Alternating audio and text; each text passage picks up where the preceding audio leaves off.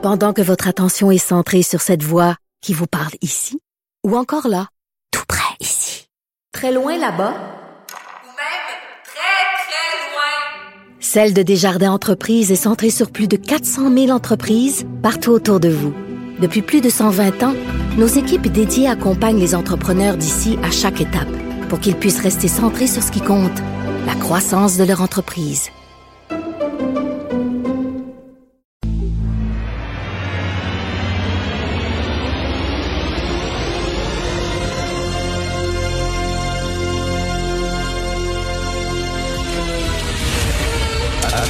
Attention, cette émission est laissée à la discrétion de l'auditeur.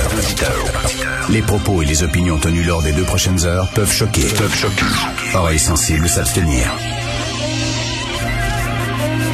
Richard Martineau. Martino. Un animateur pas comme les autres. Richard Martineau. Cube Radio. Oh yeah, c'est vendredi, beau soleil, il fait beau. On commence par des petites nouvelles un peu niaiseuses, des petites nouvelles un petit peu niaiseuses. Je sais pas si vous avez vu ça, c'est, euh, je crois, c'est le National Post qui euh, parle de ça aujourd'hui. Oui, il y a un sénateur de l'Ohio euh, qui devait participer à une conférence sur Zoom. OK, et il était dans son auto, mais il voulait pas que ça se sache qu'il était dans son auto. Fait que vous savez qu'on peut maintenant projeter des backgrounds, des, des, des fonds, et projeté derrière lui comme une image de son bureau pour faire croire qu'il était dans son bureau alors qu'il conduisait, sauf que tu vois sa ceinture de sécurité. Tu vois sa ceinture de sécurité avec l'image de son bureau derrière. Je trouve ça tellement drôle, euh, vraiment hallucinant. Et hier, je suis euh, abonné à l'infolettre culturelle du Figaro, le journal français. Et donc, euh, régulièrement, on m'envoie des, des, des, messages concernant les nouveaux films français, puis les nouveaux livres qui sortent en France, puis tout ça. Bon, ce qui se passe euh, au point de vue de la culture.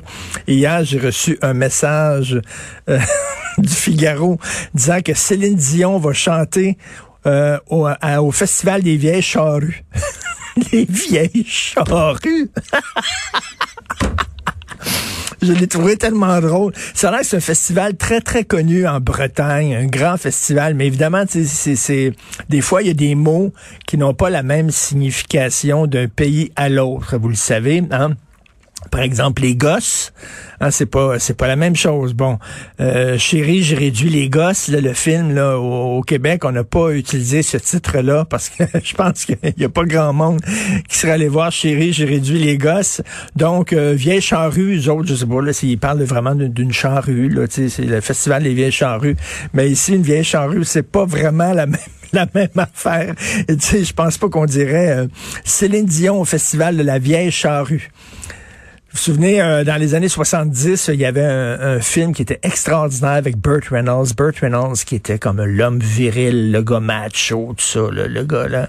Et euh, il jouait dans un film où c'était des prisonniers euh, qui jouaient au football contre les gardiens de prison. Donc un match de football entre les prisonniers et les gardiens de prison. Ça s'appelait The Longest Yard. évidemment, s'il avait traduit ça en français par Burt Reynolds dans la verge la plus longue, je sais pas comment ça aurait été exactement perçu. Donc, des fois, il faut faire attention. Free Willy.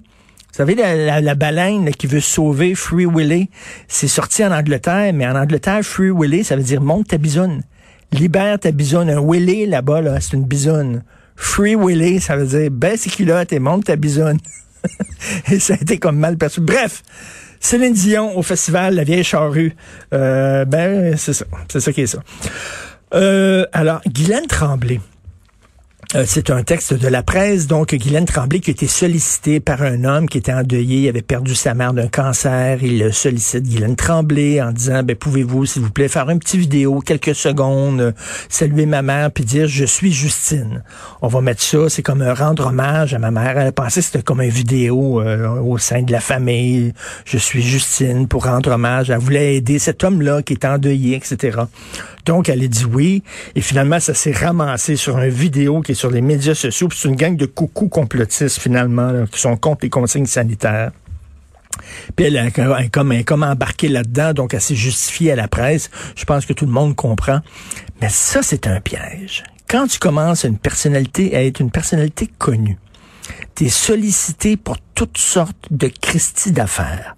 Moi, je le sais, quand j'ai commencé à être connu, faire de la télévision, etc. Et là, soudainement, ça vous tente-tu de signer tel texte? Euh, on vous envoie une pétition, pouvez-vous nous appuyer? Pouvez-vous faire une vidéo? Pouvez-vous faire... Je, me, je vais vous raconter une histoire. je me suis fait pincer, moi. J'étais journaliste à voir, je commençais à être connu, j'étais chroniqueur et euh, bon, j'étais très très très euh, culture, très milieu culturel. Voir, c'est un journal, c'est un hebdomadaire culturel. Je sortais dans les bars, etc. Et il y a un bar qui était très aimé des jeunes à l'époque qui était important et là soudainement les policiers voulaient retirer le permis d'alcool à ce bar là. OK? Et là, euh, ils ont organisé ce bar-là, une soirée à un moment donné avec des artistes qui montaient sur scène pour prendre la défense du bar contre la méchante police qui voulait le fermer. Puis c'était un bar important. Puis on dit, Richard, tu veux-tu participer? Puis je me souviens pas si j'étais chroniqueur ou rédacteur en chef de voir à l'époque. Mais tu sais, ben oui, voyons donc ce bar-là, voyons, on, sort là souvent, régulièrement. Ben oui, certain. Alors je suis monté sur scène, puis j'ai fait mon petit hiatus, puis un texte, puis tout ça, sans connaître vraiment les tenants et les aboutissants de l'affaire? Et sur scène, déjà, je commençais, je regardais les gens dans la salle, je commençais, oh, ben, c'était bien bizarre ça. Et j'ai su après que ben, peut-être la police avait raison de retirer le permis de bar à ce bar-là parce que les propriétaires étaient pas du monde vraiment clean il y avait un petit peu de crime organisé là-dedans, peut-être, puis tout ça. Et c'est pas pour rien que la police voulait retirer le permis de bar. moi, j'étais là, ben oui, on va y aller. Puis je suis allé sur scène, puis tout ça, puis toute la patente. Puis je l'ai tout le temps regretté depuis ce temps-là. non, non, non, non, non. Vous me pognerez plus, là. Je, non, vraiment, t'es sollicité pour toutes sortes d'affaires. Hein. Je l'ai déjà dit une fois, j'avais été sollicité euh, pour être porte-parole des grands frères. Vous savez, les grands frères des, des, des enfants qui ont pas de père, fait que tu les vois de temps en temps, tu les amènes au cinéma, tout ça, parce qu'ils ont besoin d'une figure paternelle. Fait que là, j'ai dit, euh, ben non, je peux pas, je suis pas grand frère. Je peux pas dire aux gens là, à la télévision, parce que ces organismes-là, ils ont besoin de quelqu'un de connu parce que les autres seront pas invités à TV. Tu vas pas inviter à TV le président, directeur général de tel organisme qui est pas connu. Parce qu'à TV, il faut que tu sois connu. Fait que là, eux autres, ils ont besoin d'artistes ou de gens connus qui, prennent le flambeau, puis qui vont à TV, puis qui disent, oui, je représente tel organisme, puis tout ça. Bon. Et là, j'avais dit, ben, je peux pas dire aux gens, soyez grand frère, parce que la première question qu'ils vont me dire, qu'ils vont me poser, c'est, es-tu grand frère, toi? Non. Puis ils m'ont dit, non, ça fait rien, il n'y a pas de problème. Ben, j'ai dit, ben oui, il y a un problème, qu'est-ce que tu dis? Je peux pas dire, soyez grand frère, je, je, suis pas, puis j'adore ça, fantastique. Si j'avais le temps, je le serais. Je trouve ça fantastique comme organisme.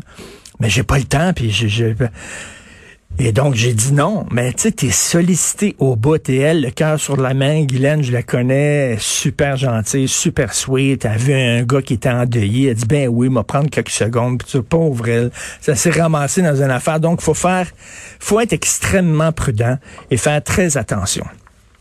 Alors ça va pas bien du tout pour le PQ, ça va pas bien du tout. Vous savez que le PQ, son gros problème, c'est d'essayer de rejoindre les jeunes, ça ne fonctionne pas. Et là, on a dit bon, on va prendre un jeune chef, euh, Paul Saint-Pierre Plamondon, il va incarner euh, l'avenir et le futur du PQ, puis finalement, le parti ne cesse de reculer. Ça va pas très bien. Et moi, je dis à Paul Saint-Pierre Plamondon que j'aime beaucoup, que je trouve euh, que je trouve pugnace, brillant, combatif, de ne pas lâcher. Il commence à se faire connaître. Il faut pas capoter au PQ. Euh, à un moment donné, il va se faire élire aussi, hein, parce qu'il est pas, il est pas député, il est pas sur la glace. Hein. C'est surtout Pascal Bérubé qu'on voit euh, lors des échanges à l'Assemblée nationale. Donc, faut pas lâcher, mais en même temps, faut pas se mettre la tête dans le sable, comme je disais tantôt à Pierre Nantel. Euh, pour les jeunes, le nationalisme, ça égale la fermeture, l'intolérance, euh, une certaine xénophobie, un manque de générosité envers les autres. Il fut un temps, dans les années 70, par exemple 80, où le nationalisme, le mot nationalisme était un mot porteur, était un mot qui était honorable, c'était un mot là, qui était, les jeunes étaient nationalistes, étaient fiers de se dire nationalistes. Et là, avec le temps, ce mot-là est devenu radioactif et infréquentable. Et une des raisons, c'est le cours je suis convaincu de ça, je n'en démarre pas. le cours d'éthique et de culture religieuse, qui était un cours idéologique, qui était dont, la, finalité de ce cours-là, c'était d'enfoncer le credo du multiculturalisme dans la gorge des jeunes de force et de leur dire que toute affirmation nationale était considérée comme une forme de racisme. On a embrigadé des générations d'enfants, entre autres par ce cours-là, avec le mouvement woke, avec tout ça, ça fait qu'aujourd'hui, le PQ doit défendre une cause qui est perçue comme étant mauvaise chez les jeunes. Je ne sais pas comment ils vont se sortir de ça, mais pour les jeunes qui sont dans la mouvance woke et tout ça, regardez les jeunes 18-34 ans, ils votent pour qui? Québec solidaire. Il y a des, beaucoup de gens à Québec solidaire qui disent nationalisme égale fermeture, intolérance. Donc, c'est un catch-22, comme on dit pour le PQ. Je ne sais pas comment ils vont s'en sortir, mais ça regarde pas bien. On va en parler, bien sûr, un peu plus tard avec Mathieu Bock-Côté, qui a certainement beaucoup de choses à dire là-dessus. Vous écoutez Martineau.